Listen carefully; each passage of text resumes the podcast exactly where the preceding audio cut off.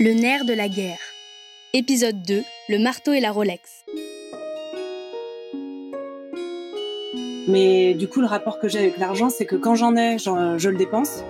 Je peux pas m'en empêcher. Mais je suis pas à la fois dépensière, je claque pas le fric euh, euh, en mode euh, je vais acheter compulsivement des fringues très chères. J'ai pas, j'ai pas de goût de luxe, dit-elle avec la Rolex à la main. Merde, ça marche pas.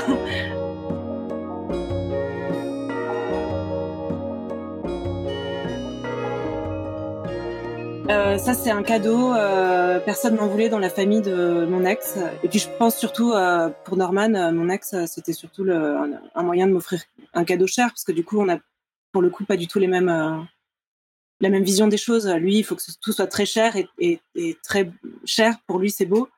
Alors que moi, c'est exactement l'inverse. Donc, j'étais très gênée de recevoir ça. Et puis après, finalement, on s'y fait quoi. Bah, elle est belle, hein, c'est vrai, on va pas se mentir.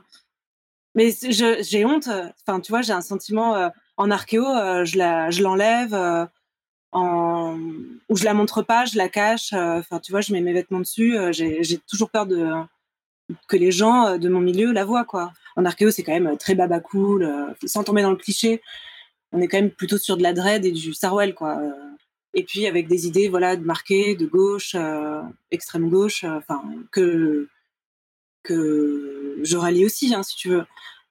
Mais après, euh, j'ai toujours, euh, toujours voté à gauche, c'est clair. Euh, mais je viens d'une famille de droite, historiquement de droite. Ils ont toujours voté RPR, ils sont gaullistes. Enfin voilà quoi. Pendant, pendant très très longtemps, ils m'ont fait croire qu'on était très pauvres. Et encore aujourd'hui, ils se, ils se privent de tout, de tout, de tout. Ils ont vraiment, tu sais, à l'ancienne l'ancienne école, euh, l'argent, il est dans les comptes en banque, il faut surtout pas y toucher, alors que ça fructifie pas du tout. Ils ont aucun sens du euh, de l'investissement et des choses comme ça. Euh, et je respecte, hein, tu vois, c'est leur histoire. Euh, c'est après la guerre. Euh, ils étaient, ils sont tous les deux nés dans une famille très pauvre, donc l'argent faut le garder, c'est très précieux au cas où. du coup, mon ex, alors c'est quand même bizarre aussi de se maquer avec quelqu'un qui est radicalement opposé. Il doit y avoir quelque chose. du lui euh, a grandi euh, donc américain, donc euh, avec cette idée que l'argent ne dort jamais, espèce d'idée voilà, qui est très vraie et que les, Américains et ils ont raison aussi, il hein, faut, que ça circule quoi. Et donc son business c'était d'acheter des maisons pas chères à Détroit suite à la crise financière de 2008. Euh, avec, tu, tu, pouvais acheter des maisons pour 2000, 3000 euros, enfin dollars. Euh, les retaper et ensuite euh, mettre des locataires et du coup vivre des rentes euh, qui sont réinvesties très vite.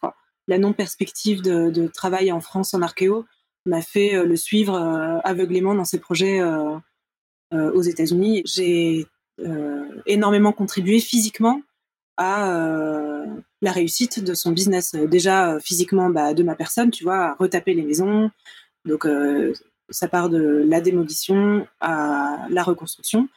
Et ensuite, euh, on a euh, rencontré d'énormes galères euh, liées aux frères qui nous a mis beaucoup de bâtons dans les roues. On n'avait plus du tout d'argent, plus du tout de revenus. on vivait avec mon RSA que je continuais de percevoir alors que je vivais aux États-Unis, un RSA pour deux, et j'en suis pas fière. Enfin voilà, c'est clairement j'ai arnaqué. Enfin tu vois, après ça représente pas une énorme somme et ça nous a beaucoup aidé, mais on a, on allait, euh, enfin, je vais pas rentrer dans tous les détails, mais c'était des années euh, très difficiles. Pendant deux ans au moins, j'ai pas pu rentrer euh, en France. Enfin, c'était très compliqué, quoi. Et donc à Détroit, avec on vivait dans une énorme maison, un palace, mais maison début du début 20e, magnifique, dans un quartier juste à côté de la Motown à Détroit. Très très belle, mais voilà, euh, en ruine, quoi. Plancher qui s'effondrait euh, parce que les murs porteurs avaient été euh, cassés dans la dans la cave, pas de chauffage, tous les radiateurs avaient été volés, la chaudière cassée. on est à côté des Grands Lacs et, et l'hiver, voilà, il fait, il neige de décembre, enfin ouais, de novembre à, à mars, quoi. Et, et le, le, pic de la, du froid, c'est janvier, février, mars, où il peut faire moins 30 la neige euh, attaque le, le, fer, enfin surtout le sel hein, qui est mis sur, euh, sur les routes. Donc, et nous, c'est une petite Toyota Corolla, donc voiture basse. Je me souviens d'avoir conduit sur l'autoroute et le, et le capot qui s'est ouvert en plein, en plein sur l'autoroute. Enfin, elle était complètement rouillée. Donc, on s'est dit qu'on allait s'acheter une grosse voiture. En plus, on avait un chien. Et donc, dans le choix des grosses voitures, le choix s'est porté évidemment sur le plus simple, une Porsche Cayenne, qui est pour moi le vraiment le, pire du pire. Je crois qu'on peut pas faire pire. En France, euh, pareil que la Rolex, ça représente quelque chose d'absolument horrible. Ça consomme, euh, c'est vraiment la, c'est vraiment la voiture du gros connard. Enfin, ça représente trop de clichés. Euh. Là, pour moi, c'était la goutte d'eau, quoi. Je pouvais pas tomber plus bas que de conduire cette voiture. Donc, on s'est engueulé comme d'habitude. Et donc, il a cru faire une très bonne affaire puisqu'il ne l'a payé que 11 000 dollars ce qui est rien pour une Porsche qui à l'achat de 2004, une voiture qui en valait 120 000. Et donc, il s'est avéré que c'était euh, une, voiture qui ne marchait pas. 2004, donc la Pyrénées, entièrement électrique. Et la voiture prenait l'eau. Il y avait un, défaut dans la construction. Elle prenait énormément l'eau. Et donc, euh, le truc était tout le temps inondé. Donc, quand tu as une voiture qui marche qu'à l'électricité, enfin, l'électronique, euh, et que ça ne marche pas, tu ne peux plus rouler, tu ne peux plus ouvrir les portières, en tout cas, tu ne peux plus les fermer. Euh, c'était catastrophique. Après, pour la conduite, c'est vrai que le rapport de vitesse c'est super. Hein. Tu passes de 0 seconde à 100 km/h en 0 km/h à 100 km/h en une seconde. Tu sens la différence quand ça marche. Mais ça marchait pas. donc, euh, donc tu as juste les boules. Et après aussi, ce qui s'est passé, c'est que quand on est arrivé avec cette voiture, il s'est pas du tout rendu compte lui de l'image que ça renvoie. Et je sais pas pourquoi il faut quand même pas avoir fait maths sup pour euh, pour se dire que les mecs dans la rue, enfin dans le quartier, parce que le quartier dans lequel on vit, donc euh, c'est pas le pire, mais c'est quand même euh, c'est quand même assez ghetto quoi.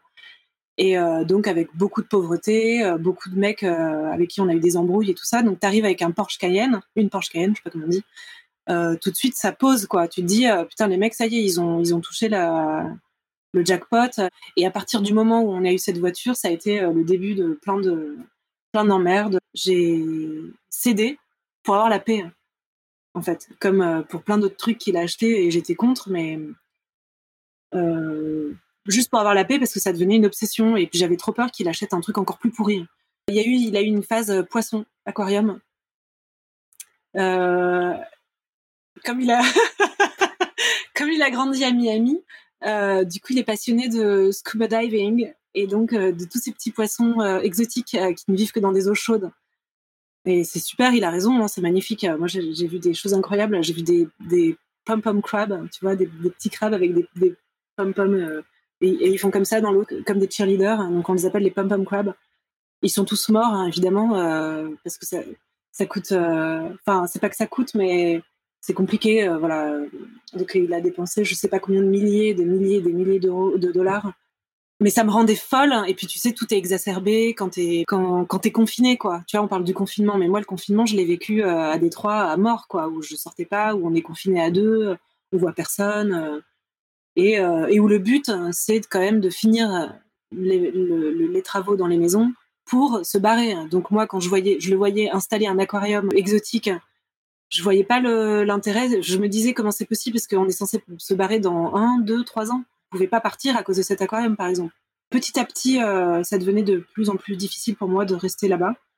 Euh, j'ai eu le mal du pays. Euh, ma relation avec Norman, après, on avait d'autres problèmes intimes. Ça, c'était d'autres choses qui étaient, je pense, qui ont surtout précipité notre séparation. C'est vraiment horrible comme fin de vie d'histoire.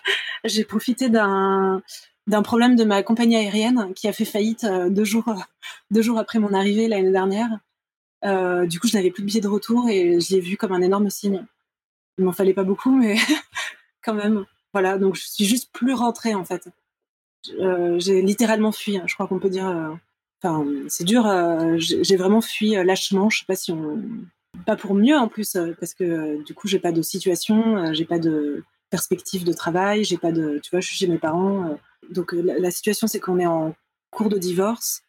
Euh, il a un avocat, j'ai signé des papiers que j'ai envoyés, mais euh, étant donné les circonstances de confinement, de crise mondiale, je sais pas si, je sais pas du tout si les papiers sont arrivés. Je les ai envoyés il y a trois semaines, un, mois, Et je devrais, c'est écrit sur les papiers du divorce, récupérer 65 000 dollars cet été, en août. Pour le moment, j'ai pas besoin de ce fric. Je suis pas dans le besoin, donc je vais pas courir après. Il viendra un moment où ça serait bien que ça tombe parce que j'ai pas de, j'ai pas d'emploi, mais mm.